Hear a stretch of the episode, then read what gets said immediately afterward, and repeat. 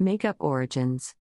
The origin of makeup dates back to the appearance of the human being. The first vestiges that come to us indicate that the paintings they used were substances taken from nature, simulating the colors and shapes of flora and fauna, sometimes to convey their moods or their social role widowhood, mourning, virginity, dispossession, sorcerer, counselor, chief, etc., and more frequently in collective acts, of the entire tribe, or special acts.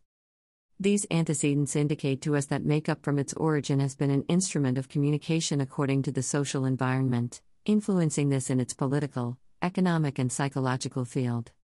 Makeup is an expression of body language, not verbal. Its use dates back to prehistory when clay was applied to the face and was also used for various rituals. Pharaohs waxed and made up.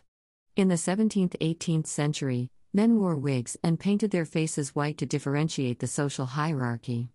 Only the wealthy classes could enjoy it. Currently, we can see some tribes that do it for their initiation or celebration rites, also when they go to war to intimidate the enemy. Makeup, with its subversive charge, has been part of the essence of humanity since prehistory.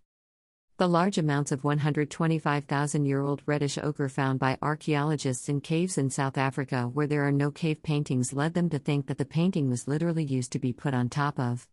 It is what some call the prehistoric cosmetics, which was probably used to protect themselves from the weather, as camouflage or as part of rituals to mark tribal alliances or scare opponents.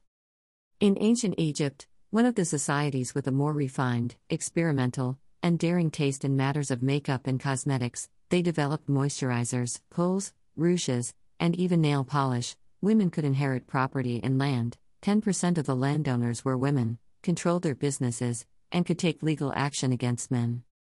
In ancient Greece, although rouge derived from algae, vermilion, and other natural substances was used, the very obvious makeup was frowned upon. Men imposed a virtuous and homely female model, and they were in any case outside politics, law, and wars.